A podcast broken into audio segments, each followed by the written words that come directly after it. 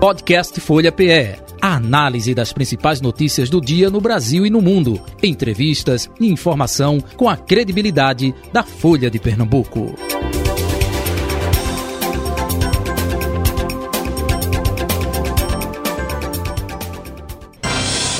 Folha Política. Folha Política começando aqui hoje.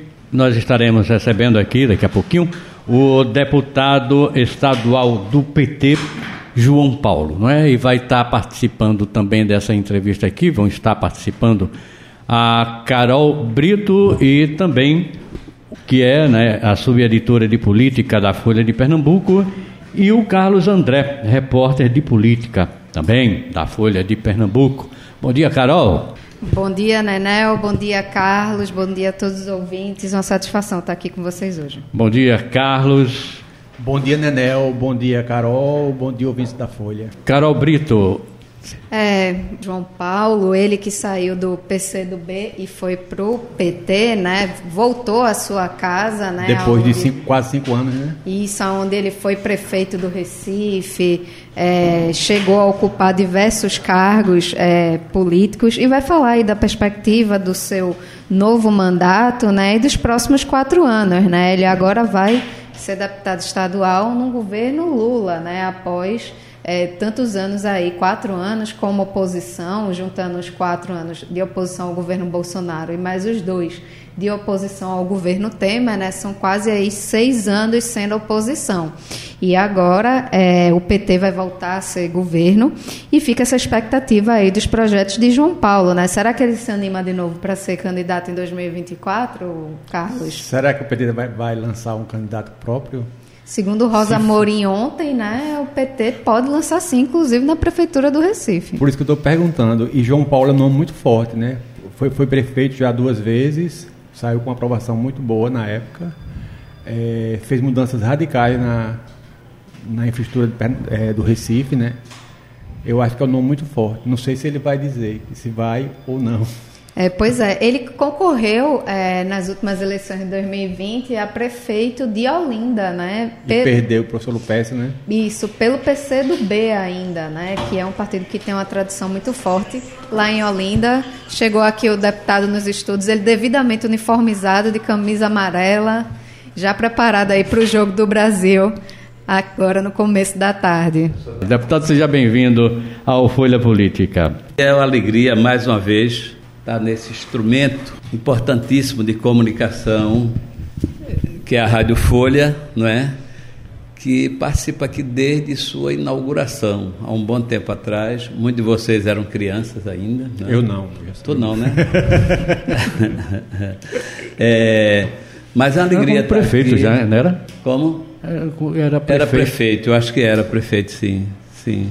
Quando a gente já entrou no ar, né? Isso, foi, foi. Ok, então.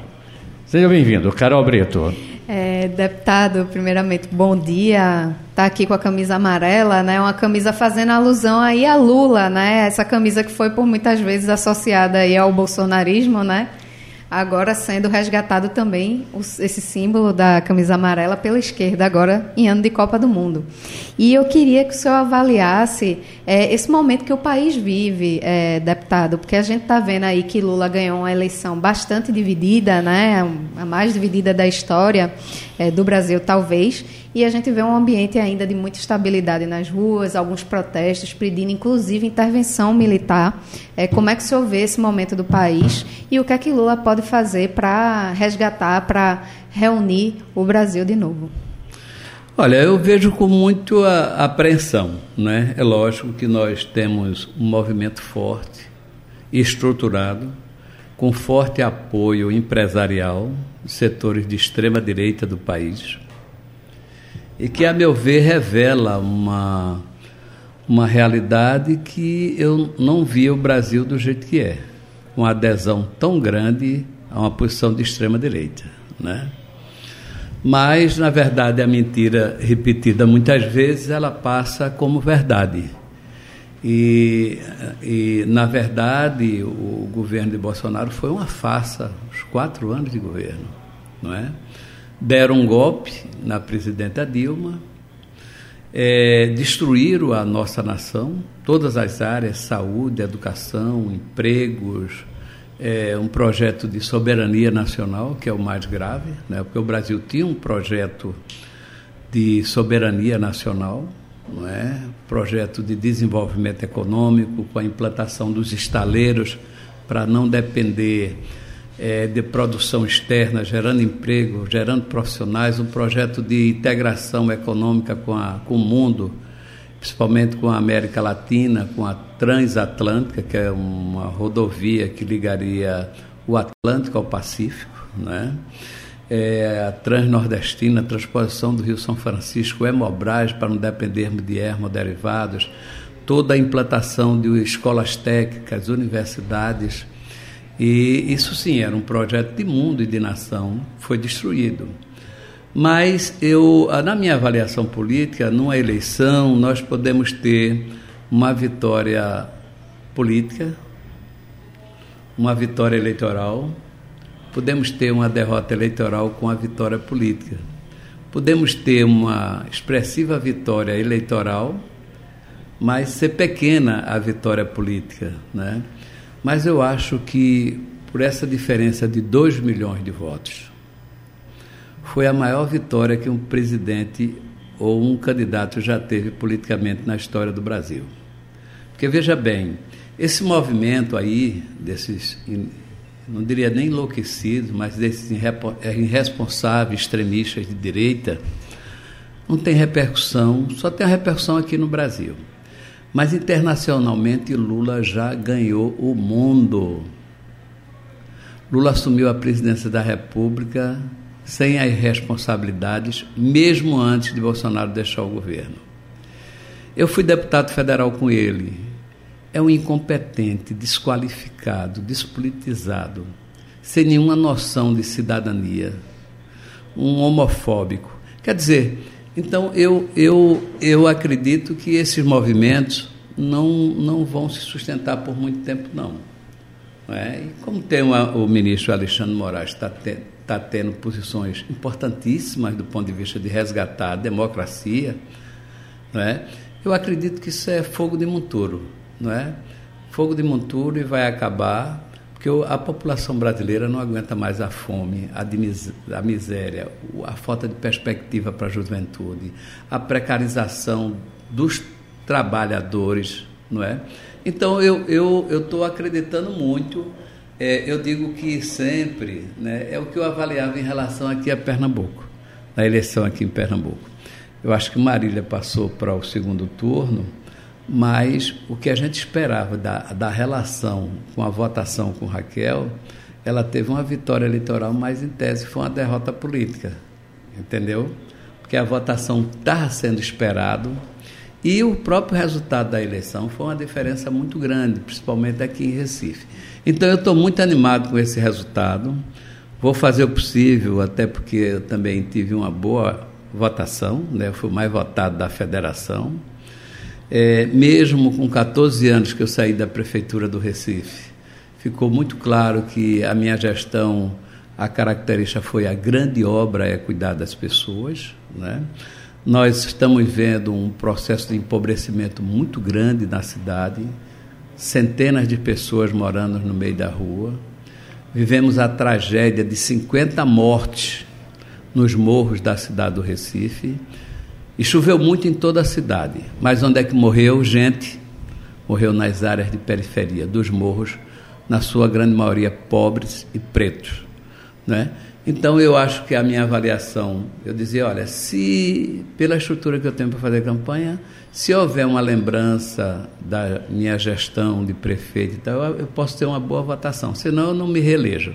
Mas eu acho que o povo de Recife e de Pernambuco deu essa credibilidade porque também o meu mandato é um mandato muito atuante. Vocês viram, eu estava lá na Assembleia correndo para dar os pareceres na Comissão de Direitos Humanos, para fazer um pronunciamento hoje.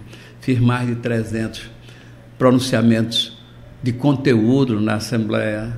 Então, eu acho que eu estou muito otimista com tudo. Estou aqui né, com a experiência desse. Fiz 70 anos agora, 51 anos de militância política é, com a experiência de vereador, presidente da Associação de Moradores de CUT e tal, deputado federal, prefeito, superintendente da Sudene, e dar contribuição para que o país e o Estado possa voltar o povo a ser feliz, né? E espero que hoje a gente já tenha uma felicidade.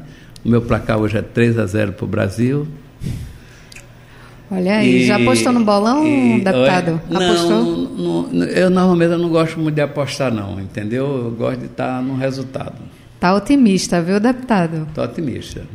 Agora, preocupado um pouco também com a sucessão aqui no estado de Pernambuco, né? Acho que ah, os desafios de governar Pernambuco não é fácil. Criticar é a coisa mais fácil do mundo, né?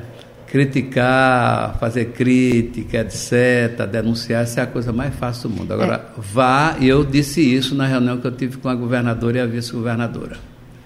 Eu digo, quando eu era prefeito. É, Priscila fazia uma forte jogou oposição. muita pedra no meu telhado. E agora Vossa Excelência vai para a vitrine. É a roda girando. Mas aí eu dizia a ela que quando eu assumi Recife, nós tínhamos um milhão e meio de habitantes na cidade, mas um milhão e cinquenta mil vivendo na pobreza ou abaixo da linha da pobreza.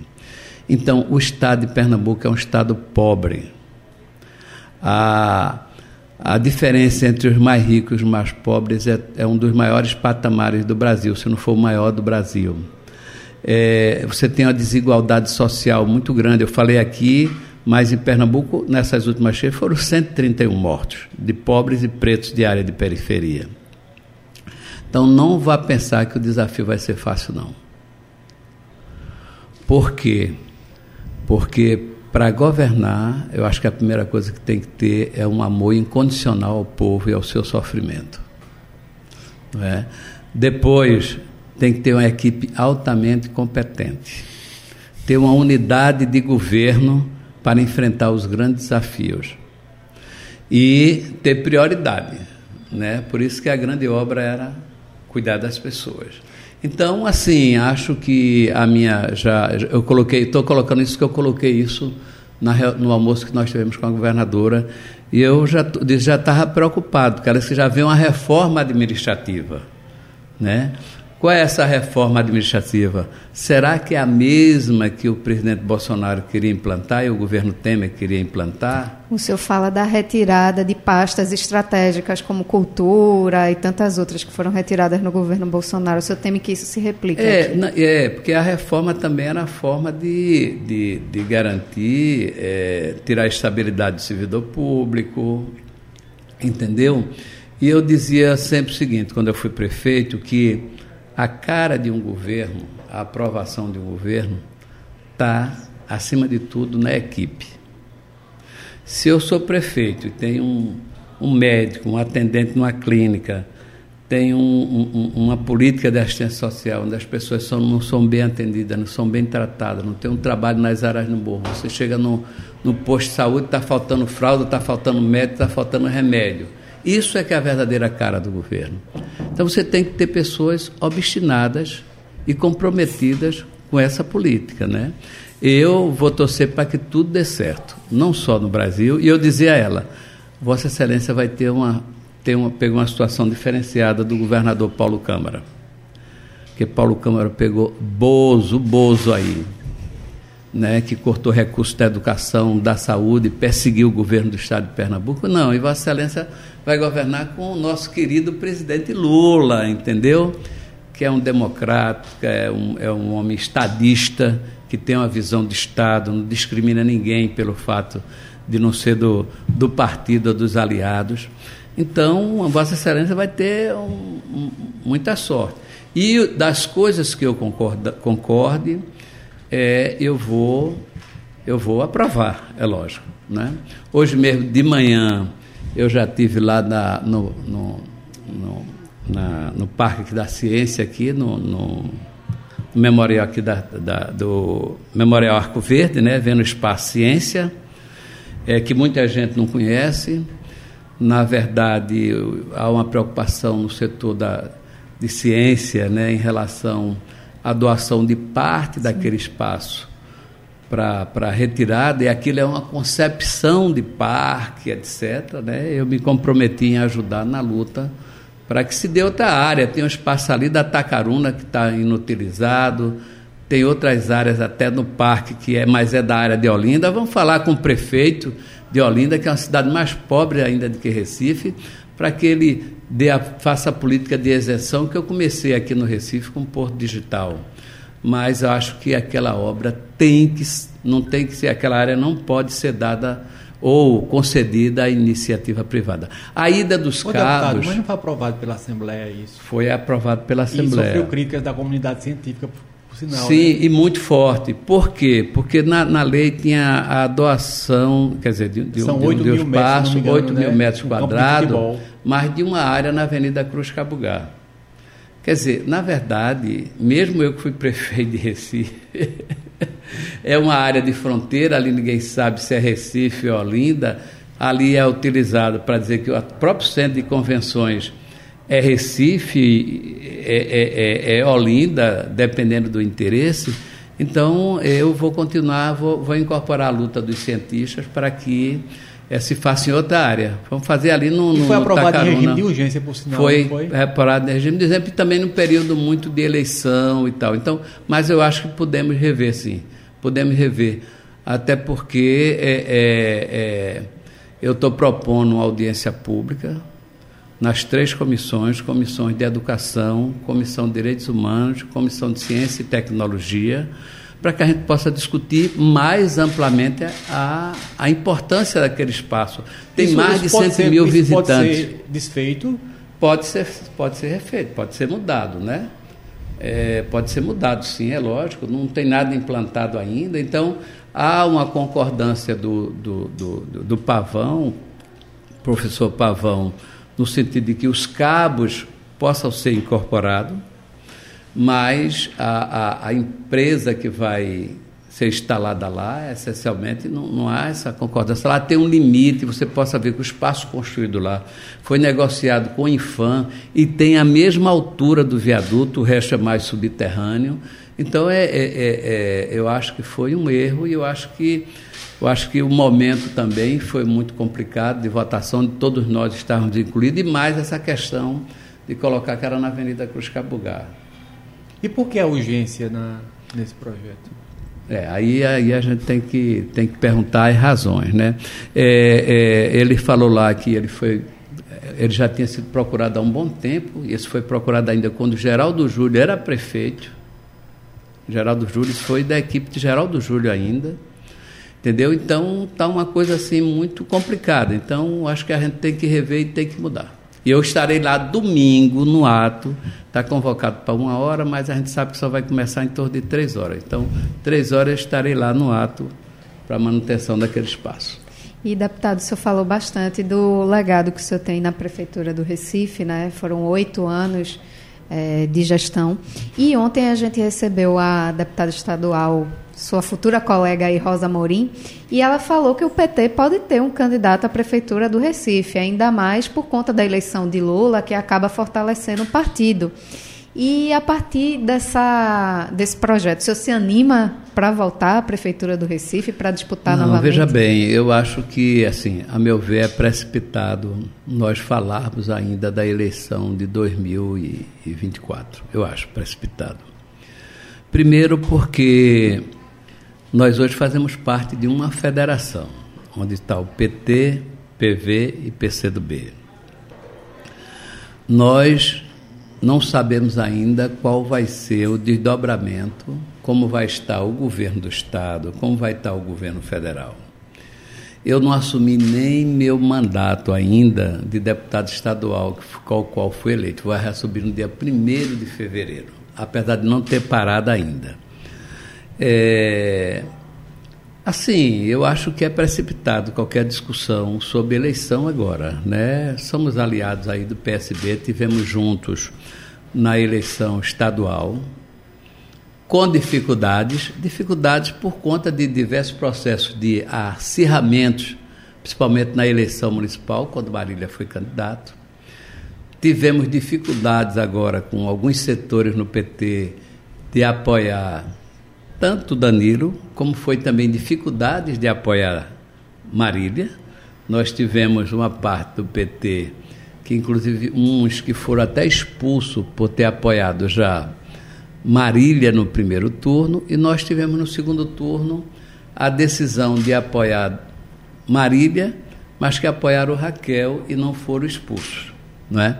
Então, é uma coisa complexa que o partido tem que discutir, quanto mais discutir sucessão municipal agora. Né? Eu, veja bem, eu, assim, eu considero que. É, é lógico que eu caminhei muito, eu fiz 70 anos, é importante colocar. Mas né? Lula foi para um terceiro mandato Júlia, aí com Não, 76. Lula fez 77, é. Lula já fez 77, mas eu tenho, fiz 70, né? Então, 50, mais de 51 anos de militância política, né?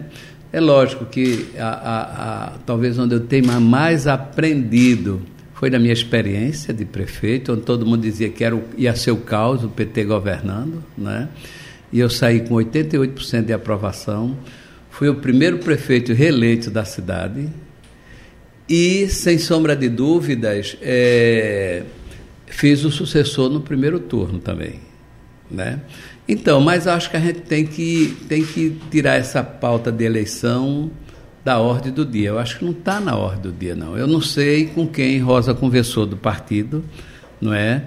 Não sei com quem ela conversou do partido, mas eu não tenho nenhuma informação ainda no partido que o partido pretenda disputar a prefeitura. É lógico que eu digo sempre aos, aos camaradas, companheiros, qual é o papel do partido político? Para que veio os partidos políticos? Os partidos políticos nasceram para assumir o poder político e para implementar a política do partido. Então, eu posso dizer a vocês que em 51 anos de militância política, eu nunca consegui fazer tanto por tanta gente ao mesmo tempo. Inclusive muitas parcerias aqui com a Rádio Folha, com o jornal da Folha, né? e com outros jornais, um conjunto de jornais. Só que eu dizia o seguinte: bom, vamos dar o peso que cada uma tem. Acho que tem uma maiores audiência, vai ter uma parte maior, mas isso vai para o conjunto das redes de rádio e de televisão, inclusive para as rádios comunitárias. Foi assim que nós fizemos a nossa política. Então, é lógico que assim eu me sinto cada vez mais experiente, cada vez mais capacitado. Quando eu assumi a prefeitura, eu tinha muito mais uma experiência de vida. E os seis meses que eu passei na Europa estudando com Paulo Freire, mas isso não contava para muita gente, porque eu não tinha uma titulação na mão, né? Eu, quando saí da prefeitura, terminei minha graduação em Ciências Econômicas, fiz um pós, fiz um mestrado em Inovação e Desenvolvimento, estou no doutorado, já paguei todos os créditos, então, assim, eu continuo na, na linha de frente, porque eu já sofri tudo isso: desemprego do pai, sem casa própria, morando em palafitas, é, vendo o drama que meu pai, que não conseguia pagar o aluguel de casa, ia para casa de minha avó, para casa de uma de uma tia, de um tio morar, né? Morei ali na escola de aprendiz marinheiro, porque eu tinha um tio que, que era da marinha e tinha uma, tinha uma casa lá, morava lá, passei uns tempos lá.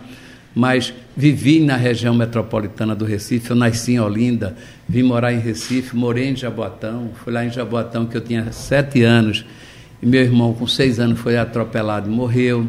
Então eu sou muito assim metropolitano e sinto na minha alma a dor do que é. Veja bem, eu vou abstrair aqui a questão da fé. Porque tem pessoas que acham que vão sofrer muito e depois vai ter um céu. Não é? Tem outros que acham que vai passar um pouquinho pelo purgatório, mas depois vai para o céu. E parece que ninguém acredita que tem o um inferno, que ele vá para o inferno. Né?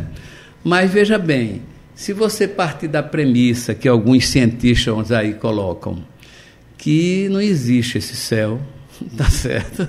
Esse céu é uma ilusão, é uma criação do homem, até porque hoje você sabe que só a espécie de humanos, assim como nós, já descobriram seis espécies de humanos que foram extintos supostamente por nós, os sapiens, que é considerado os SAPs da cadeia é, da cadeia animal, da, do mundo animal. Nós somos. O...